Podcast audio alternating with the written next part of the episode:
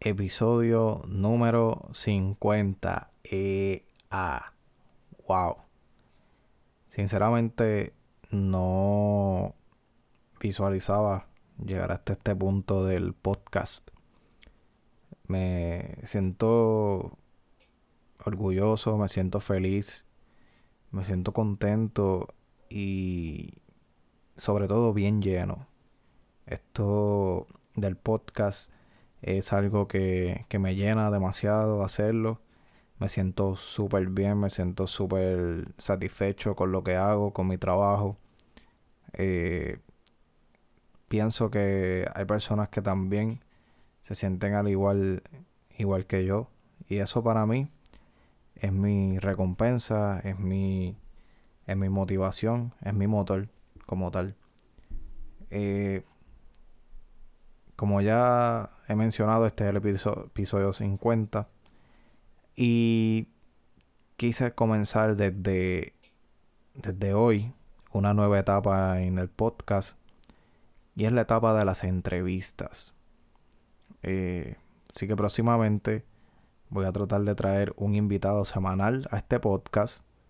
Eh, me voy a comprometer a hacerlo de cualquier manera. No importa. Lo voy a, lo voy a hacer. Eh, voy a tratar de que sean invitados que a, ustedes les, interesen contar, eh, escuchar esas historias de esas personas que les interese saber lo que tienen que decir también, sobre todo. Y que se sientan a menos escuchando eh, estas personas que voy a estar entrevistando. Así que hoy abrimos estos episodios de entrevista con el doctor Lester Mercado. Lester eh, es mi amigo personalmente.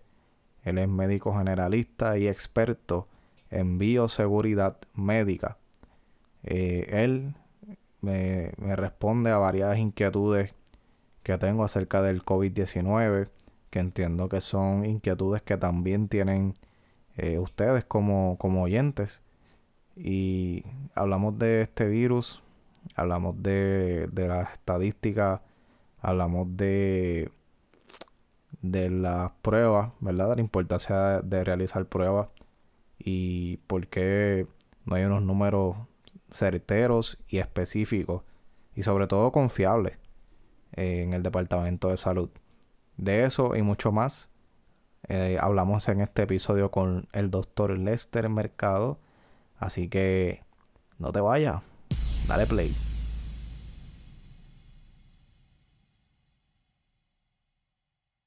Bienvenidos y bienvenidas a todos al mejor podcast del mundo mundial, Soco Podcast. Este que te habla, el animador gritón, ya tú sabes, el copiado, pero nunca igualado. Por más que intente no pueden, retírate. Oye, Soco Podcast, ¿quieres escuchar algo diferente? ¿Quieres estar al día? ¿Quieres divertirte? ¿Quieres salir de la monotonía? Soco Podcast, el mejor podcast del mundo mundial, presentado nada más y nada menos por Ryan, Ricardo y el co-host Jorge. Bájalo por San Claudio, búscalo, bájalo, bájalo ya. Te lo dice el animador gritón de Lonely.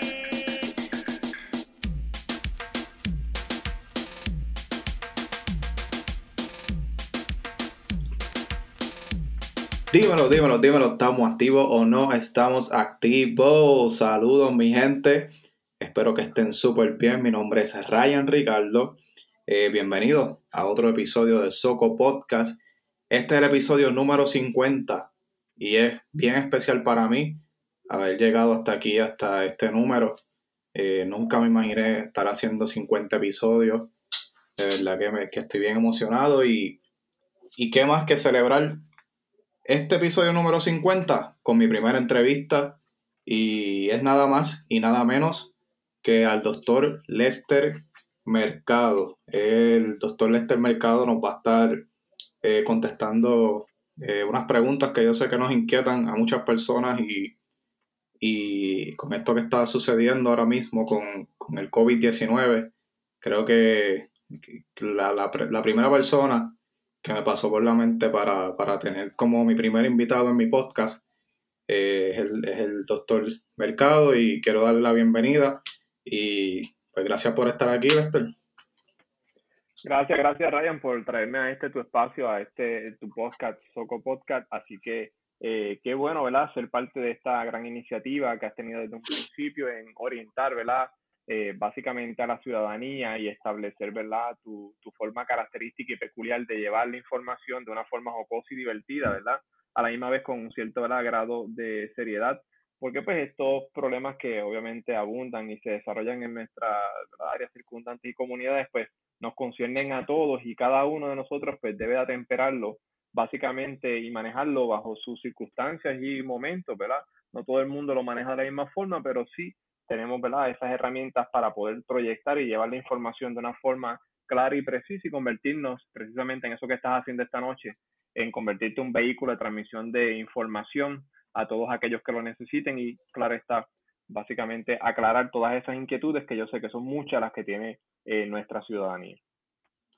Sí, a pesar de todo, pues esta es mi manera de aportar mi granito de arena a la situación, ya que, ¿verdad? Eh, hay mucha gente que, tiene miedo, está algunos desinformados también, eh, de lo que he podido notar estas últimas semanas. Pero antes de llegar al tema, eh, del, del COVID-19. Quiero, quiero entrar en un breve resumen, ¿verdad? De, de, ti como persona, eh, para resumir al público, Lester y, yo nos conocemos hace varios años, eh, ¿verdad?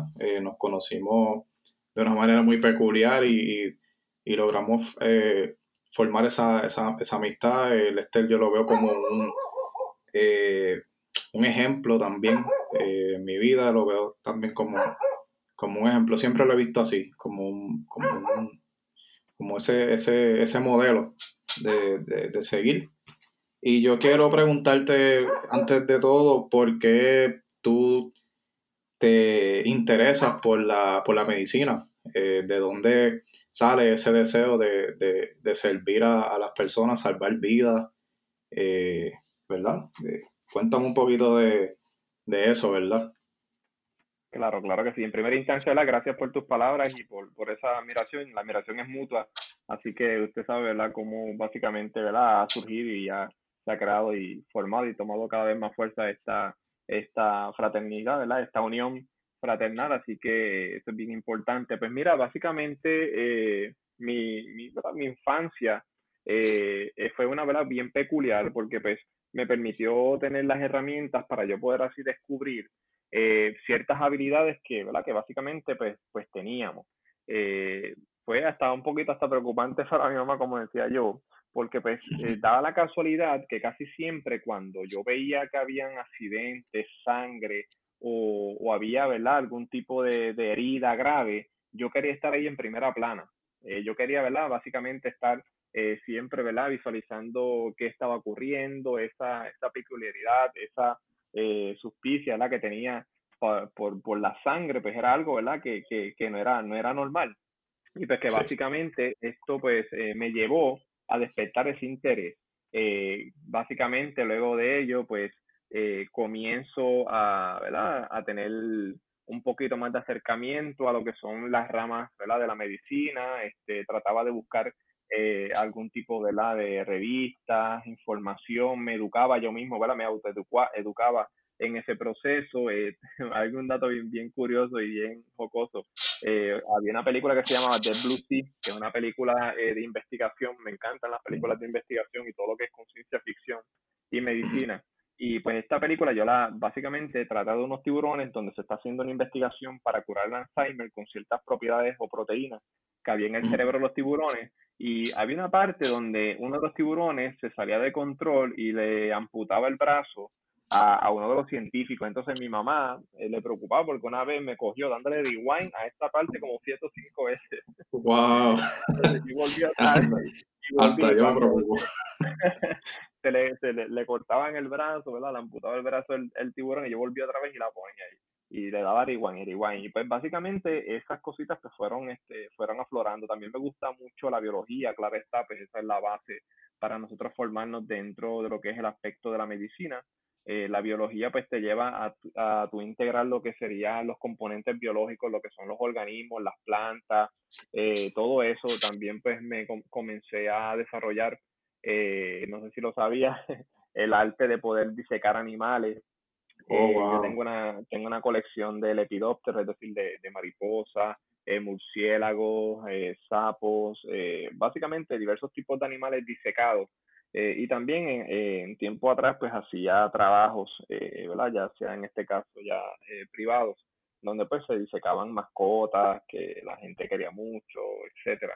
Pues esa parte también, también la trabajamos, pero ya eso pues pasó unos años atrás y pues todo, ¿verdad? Dio, dio eh, una nueva transformación. Después de eso, pues básicamente me encarrilé a lo que fue los conceptos básicos de la medicina. Traté de ayudarme, ¿verdad? En tener muy buenas notas para entonces ingresar a una de las escuelas eh, de la zona, ¿verdad? Del Caribe, una de las más reconocidas y bilingüe, que es la Escuela de Medicina de la Universidad Iber- Iberoamericana de Santo Domingo, República Dominicana. Ella tiene una unión, una alianza con lo que sería la escuela de Harvard. Así que eh, básicamente ciertos ¿verdad? de los profesores que daban clase en Harvard viajaban acá a esta zona del Caribe y nos instruían a nosotros. Y pues fue una formación bastante fuerte, bastante sólida. Eh, los semestres eran de 25 créditos y hasta 30 créditos, te podrás imaginar eh, la carga académica que era eso. eh, básicamente pues es bien fuerte, era un programa que es rápido, pero bien fuerte. Eh, mi doctorado, pues yo no me tardé mucho en hacerlo como tal, básicamente son 12 años o 14 años, lo que De, tradicionalmente las personas se tardan, eh, yo lo hice básicamente en unos 9 a 10 años, así que pues tratamos, tratamos de avanzar, pero es básicamente el interés y el enfoque, si tú tienes el interés y el enfoque y la perseverancia, pues básicamente pues vas a llegar. Y como dice un cantautor argentino, ¿verdad? Que en paz descanse, Facundo Cabral, eh, quien ama lo que hace estará benditamente condenado al éxito. Así que ese ha sido siempre un lema, ¿verdad? Que a mí eh, siempre me ha llevado a, ¿verdad? a refortalecer y a no claudicar cuando tengo, ¿verdad? Algún tipo de obstáculo o, ¿verdad? O, algo se nos atraviesa en el camino que no quiere, ¿verdad? Que lleguemos a esa cima o a esa meta a largo o mediano plazo, pero sí, pues siempre pensamos, ¿verdad? Una forma constructiva, ¿verdad? Hay que esculpir esas piedras que nos coloca el camino, darle la mejor forma que nosotros podemos, ¿verdad? Determinar o observar para así, ¿verdad? Darle eh, luz a lo que sería nuestra vida y a la de los demás, ¿verdad? Porque entiendo yo que todos tenemos una misión en este mundo y pues la mía es ayudar y educar y fomentar la salud en las personas. Me encanta esa frase, de hecho, me la comentaste hace, hace- en un post, hace no hace mucho Ah, atrás. sí, Me- y sí, sí, lo desde, recuerdo, sí. desde que la escuché me, me encantó muchísimo. Eso es así. Y Yo siempre, eh, siempre le digo, ¿verdad? A mis estudiantes, este, y pues soy también docente y catedrático, y así sea, mire, lo que usted vaya a hacer, si esta no es la carrera que usted quiere elegir, y usted lo que quiere hacer es sacar copias a 10 centavos, ya no son a 10, ahora son a 25, pero sí, sacar copias a 25 centavos toda la vida, mira, eso hágalo con mucho orgullo, porque exacto. esa persona que saca las copias a 25 centavos también las necesitamos en nuestra sociedad también es importante, pero mire, así sea cualquier trabajo, pero hágalo, pero hágalo con amor. Cuando usted hace las cosas con amor, usted siempre va a alcanzar el éxito. El que no hace nada eh, que le guste y lo perpetúa por toda la vida está ¿verdad? condenado a, sufrir, obviamente, las consecuencias de lo que sería el desespero y el desasosiego en su vida. O sea, así. Eh, Lester, tenemos al día de ayer, teníamos dos- 2.256 casos con 113 muertes en Puerto Rico por el COVID-19. Una cifra que ha aumentado considerablemente en un momento que las personas están creyendo que, que la situación se está controlando. Eh, de alguna manera u otra, ¿tú crees, tú piensas que, que los casos se están normalizando? Está, ¿Estamos viendo la famosa curva? ¿O simplemente hay un aumento? eh, vamos, ¿verdad? Echando hacia atrás en el transcurso. ¿Cómo, desde tu perspectiva, cómo lo estás viendo ahora mismo?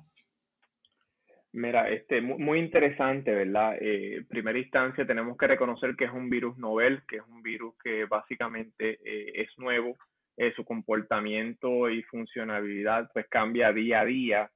Eh, básicamente todos los días salen nuevos argumentos, nuevos documentos, nueva información. Tenemos que todos los médicos estar siempre, ¿verdad?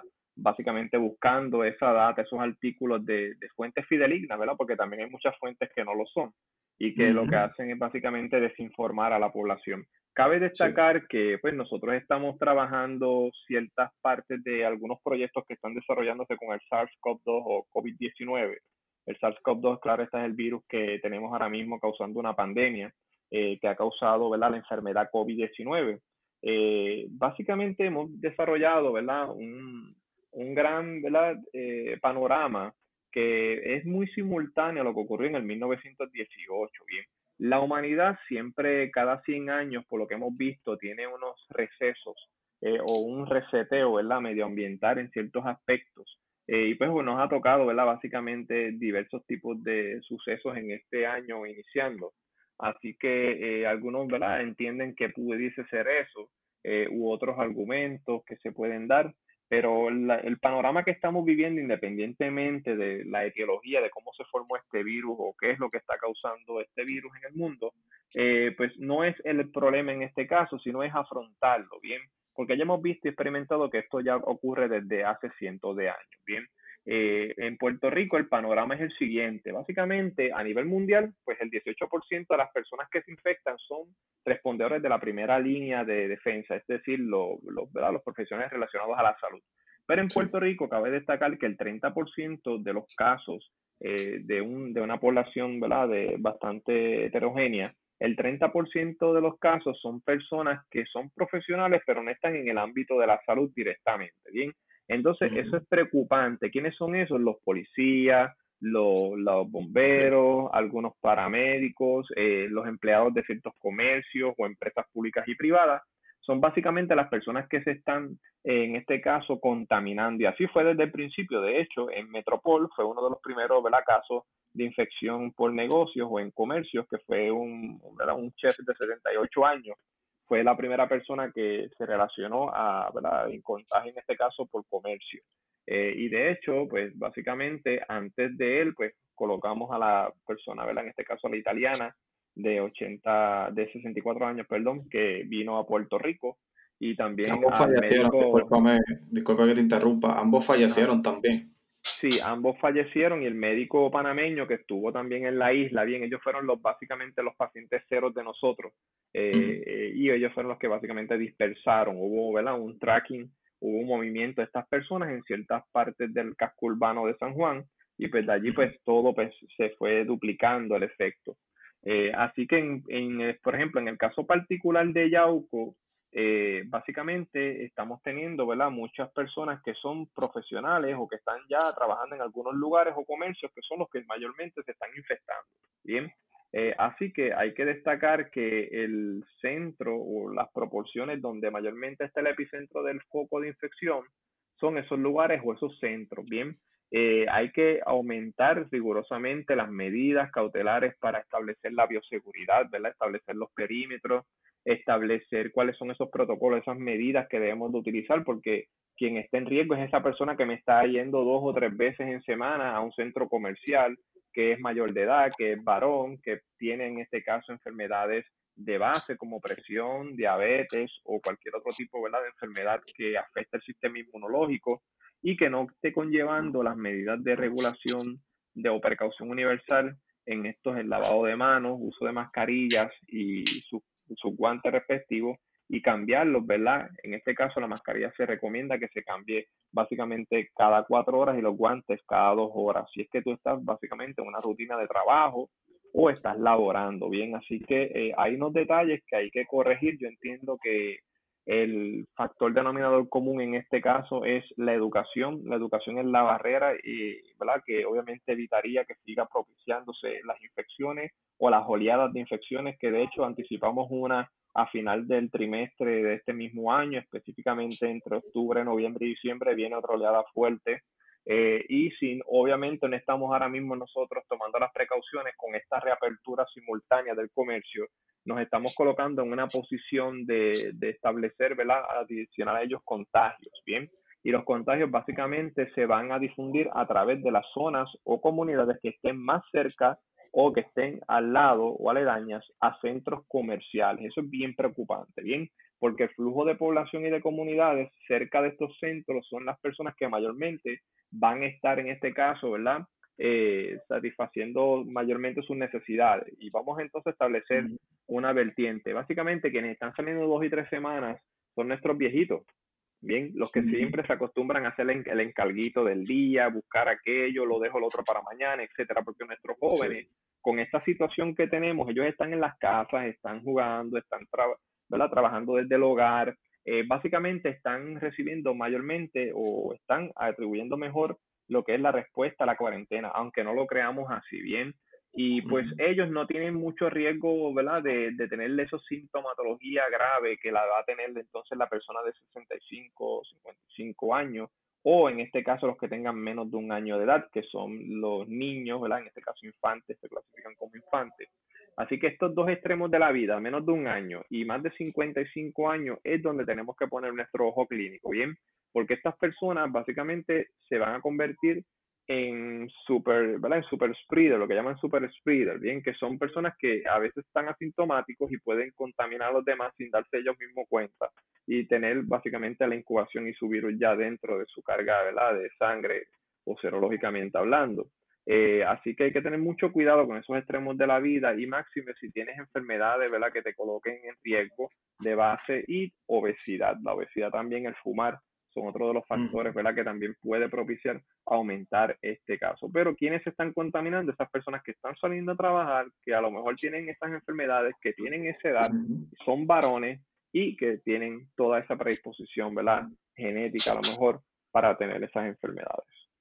Este, en cuanto al monitoreo, yo eh, siempre he pensado en esto y, y quizá a veces me ha llegado a la mente la idea de por qué pues, no se va barrio por barrio, urbanización por urbanización, sector por sector, haciéndole pruebas a la, a la, a la población para entonces tener un monitoreo más exacto de los casos y, y pues tener eh, números que sean confiables, ¿no? Porque ahora mismo los números que estamos teniendo del Departamento de Salud eh, se ha visto que han habido errores, eh, entonces, ¿por qué es tan importante ese monitoreo para poder controlar la pandemia? Excelente, excelente pregunta, compañero. Este, mira, en primera instancia vamos a determinar que Puerto Rico tiene un grave problema y es que Puerto Rico básicamente no tiene un departamento definido de bioestadísticas o de los casos estadísticos de las enfermedades. Aquí en Puerto Rico muy difícilmente tú vayas a buscar en el Departamento de Salud la información o la prevalencia de ciertas enfermedades o cuánto ¿verdad? padecen los puertorriqueños de ciertas enfermedades, en cuestión de datos estadísticos o numéricos no las vas a encontrar tan fácilmente o sencillamente no las hay. ¿Por qué? Porque el sistema de salud de Puerto Rico no se ha esmerado ni tampoco ha trabajado, en este caso, tener una base de datos fideligna y un departamento de estadísticas. Bien, y esto es bien lamentable porque casi siempre cuando nosotros tenemos que recurrir a algún pronóstico de una enfermedad o algún tratamiento o a utilizar ¿verdad? las bases estadísticas o números como forma preliminar para tratar una pandemia, brote o epidemia, pues se nos va a hacer muy difícil. Entonces tenemos que recurrir a datos de estadísticas de otros países o otros pueblos para poder nosotros así afinar y poder así ¿verdad? tener un panorama incierto y poco certero de lo que estamos viendo. Siempre dependemos de las famosas estadísticas de Estados Unidos y del CDC de Atlanta. Bien, cabe destacar que los comportamientos de la población estadounidense no son los mismos de los puertorriqueños, tampoco tienen el mismo estilo de vida ni tampoco la misma ¿verdad? forma de alimentación. Esos son datos tan básicos que inclusive cambian y varían de una enfermedad a otra. Bien, eh, cabe destacar también otro dato importante, que el virus que, por ejemplo, circula, la cepa que circula en Francia o en Italia, no es la misma que está circulando aquí en Puerto Rico. O sea que a medida que el virus va cambiando o va llegando de diversos tipos de culturas o razas, pues claro está, el virus cuando sale de las células de esas personas se lleva consigo material genético. Material genético que utiliza para mutar o para crear super arreglos importantes a su estructura. Por eso es que estamos viendo que está cambiando tanto la sintomatología. Vemos que en Estados Unidos ahora mismo y en Gran Bretaña o Reino Unido se está dando un síndrome de inflamación en los niños. Cuando los niños antes eran los menos riesgos que tenían, o eran los que. Básicamente no tenemos que preocuparnos mucho y que los viejitos eran básicamente los que teníamos que sí preocuparnos. Pues ahora los niños se convierten de un factor de no riesgo ahora tener muchos riesgos, ¿bien?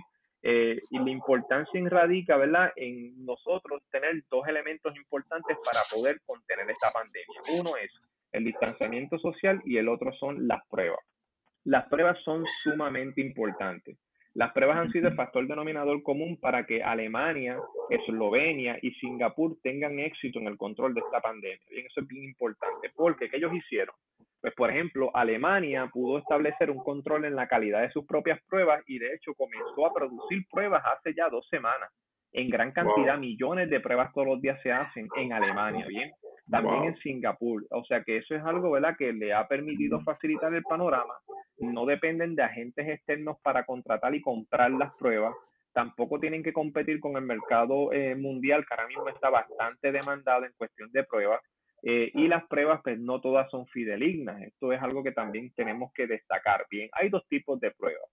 Está la famosa prueba rápida, que llaman por ahí, que es la que tú básicamente colocas tu dedito y colocas una gotita de sangre en un aparato, un medical device, y el medical device te va a decir a los 15, a los 15 minutos si tú tienes algún tipo de sustancia en tu cuerpo que haya estado en contacto o que por lo menos haya, ¿verdad?, tenido eh, una persona alrededor contigo que haya producido anticuerpos o que tú hayas producido esos anticuerpos. O sea, que no es totalmente fideligna, ¿bien?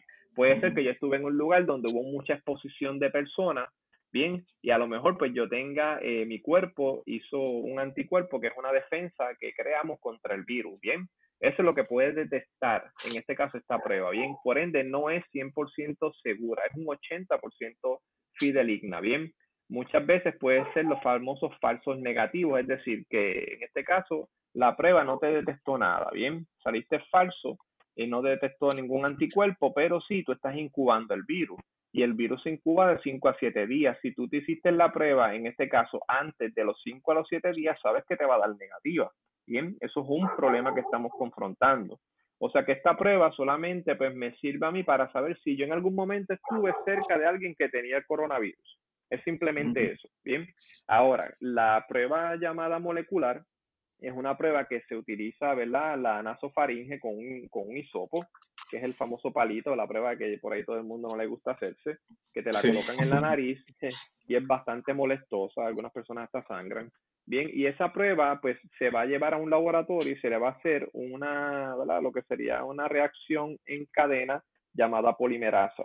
¿Qué detecta esto? En la Jorge Bichuela detecta la cantidad de carga viral que tú tienes en el cuerpo y el material genético del virus. O sea que es bastante específica, es un 99.9% específica. Pero según las marcas comerciales, pudiese ser que tuviésemos algún tipo de contratiempo. Hay algunas marcas que están dando inclusive eh, falsos negativos.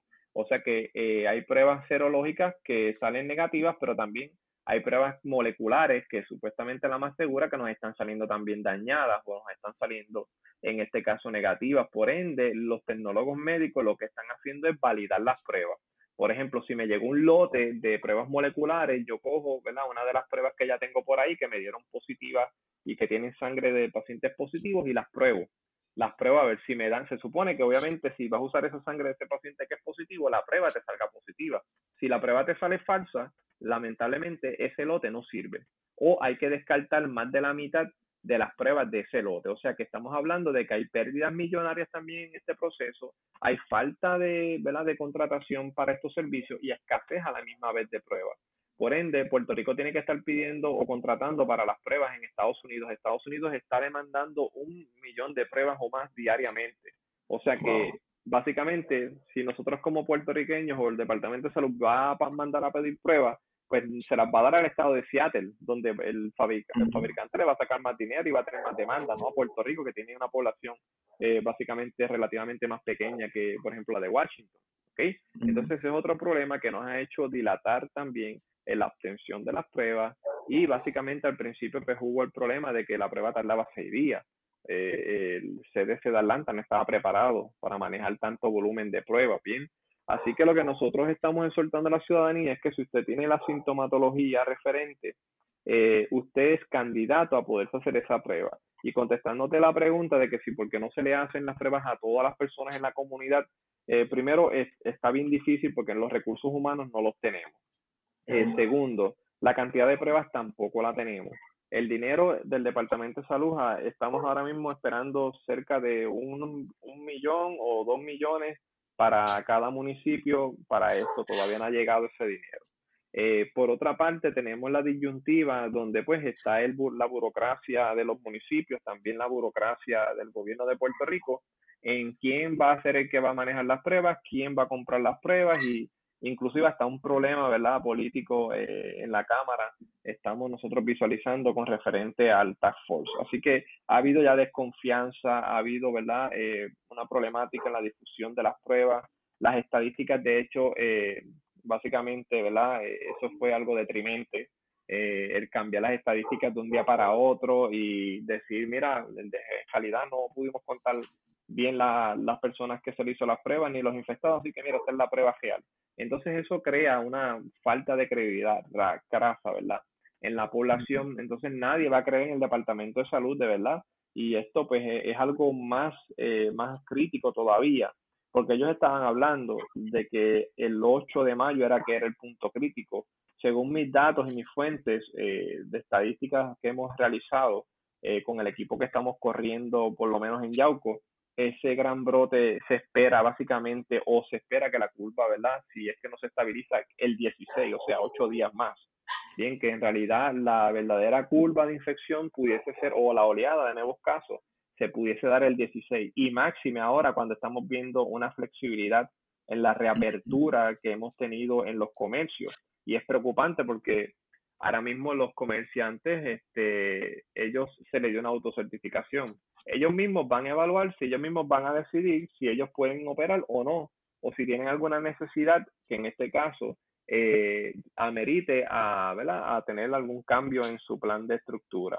Eh, o sea que ellos mismos van a ser quienes se van a certificar, claro está, OSHA, que es la Agencia de Seguridad Ocupacional de Estados Unidos y el Departamento de Salud deben de evaluar esos datos, deben de evaluar esas autocertificaciones y claro está, hacerle una visita al patrono y al comerciante para ver si está cumpliendo con todos esos requisitos.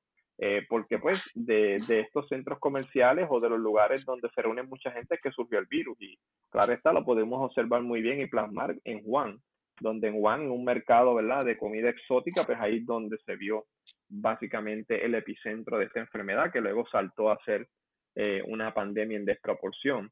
Pero vuelvo y repito, y incidimos en que la forma de nosotros poder erradicar esto es, no es hacer pruebas a diestra y siniestra, es tratar de identificar esas personas que son los que tienen la sintomatología aparente, y si tienes esa sintomatología, ya tienes criterios para hacerte una prueba rápida, y luego rápidamente hacerte la molecular. Yo no puedo dejar a una persona que se me vaya para la casa con una prueba molecular, porque a lo mejor está positivo y me salió la prueba falso negativo. Estoy mandando para la casa a una persona que está sintomática, que no tiene signos y síntomas, que va a infectar al núcleo familiar, va a infectar a los que trabajan con él en, el, en su área de labor y a los vecinos de esa comunidad. Entonces esto es algo que es bastante crítico. Hay algunos pueblos que están trabajándolo de esa forma y no debe de ser. Y por otra parte, tenemos la presión de los patronos que si ven que ellos están enfermos, sus empleados, le mandan a hacer, ah, darte la prueba rápida y, si sale negativa, te vienes a trabajar nuevamente. Eso no funciona así, ¿bien? La persona tiene que, luego de hacerse esa prueba rápida, tiene que estar por lo menos, en este caso, que es la, regla que estamos usando ahora, estar 14 días, de 7 a 14 días distanciado, es decir, en su casa sin salir, en lo que esperan los resultados de la prueba cero eh, molecular, que hoy día no está tardando más de 48 horas. Si usted salió en este caso eh, negativo, perfecto. Si usted salió en este caso positivo a la molecular, tiene que obviamente estar en aislamiento y luego de 30 días volverse a repetir esta prueba molecular de la nasofaringe para ver si sale en este caso negativo, porque también luego de 30 días de tú haberte, entre comillas, curado, todavía hay personas que siguen dando positivo, como le pasó a Flor Meléndez, ¿verdad? Que es uno de los directores, los coaches eh, más famosos aquí de baloncesto en Puerto Rico, pues seguía dando él y su esposa luego de 14 días, inclusive hasta los 30 días en la segunda prueba molecular que se le hizo, todavía seguía dando positivo. Y mientras sigas dando positivo, ¿qué significa esto? que tú tienes la capacidad de poder transmitir el virus a través de las gotas respiratorias en cualquier lugar que tú te encuentres. Sin duda alguna, lo, las medidas y la, la, manera que se está trabajando el caso es bien difícil, es algo sumamente nuevo y creo que en este punto, ¿verdad? Es bastante prematuro eh, poder pronosticar cualquier cosa que vaya a pasar de aquí a, dos meses, tres meses. Eh, sin duda alguna, ¿verdad? Estamos tratando de esforzarnos como pueblo, como ciudadanos, como pacientes, eh, dando lo mejor de nosotros para cuidarnos, no contagiar a otros. Pero esto, sinceramente, hay que dejarlo en las manos de Dios y, y estar todo el tiempo positivo. Eh, eh, ayudar también a, las personas que están en la primera línea, ¿verdad? De, la salud. Eh, es bien, bien importante.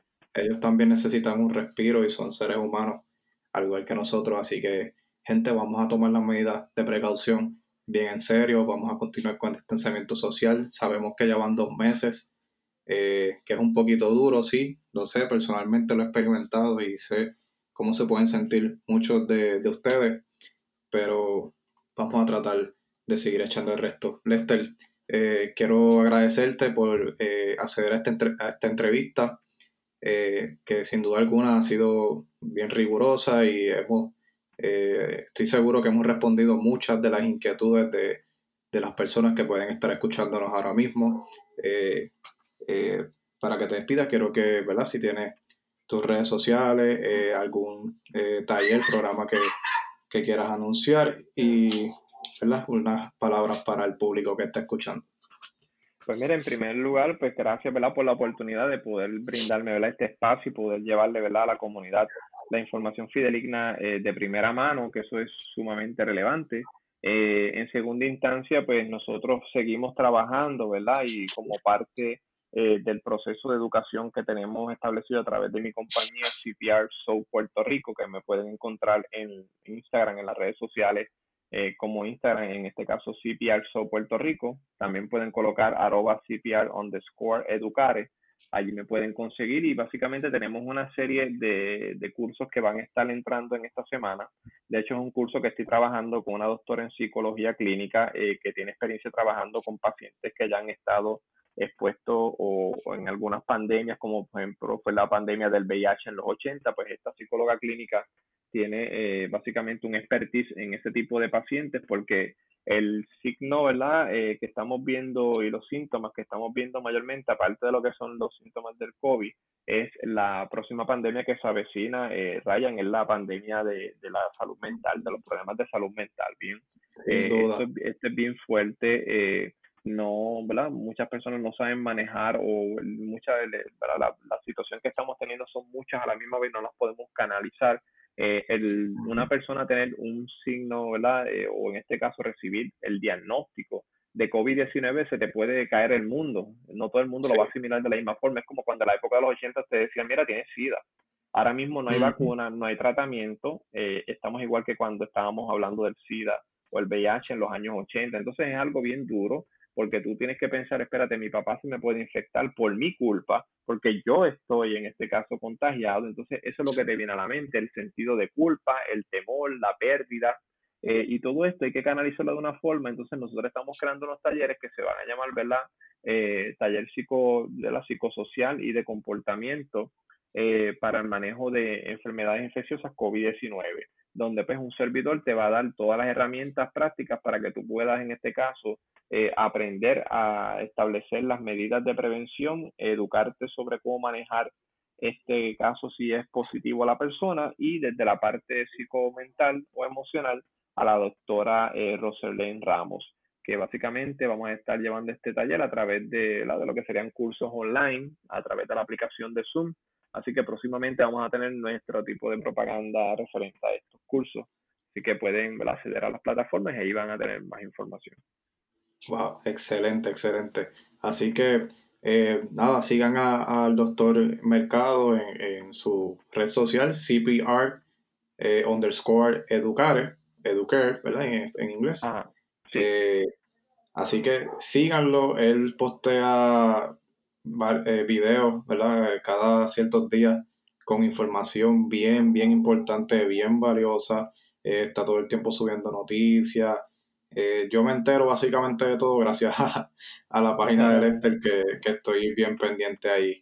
Así que nada, gracias, gracias por, estar aquí. Y espero reunirme contigo eh, de nuevo, por lo menos en unas dos o tres semanas para darle, para darle seguimiento a ver cómo va continuando la situación. Así que gracias. Eso cambia todos los días, esto es así.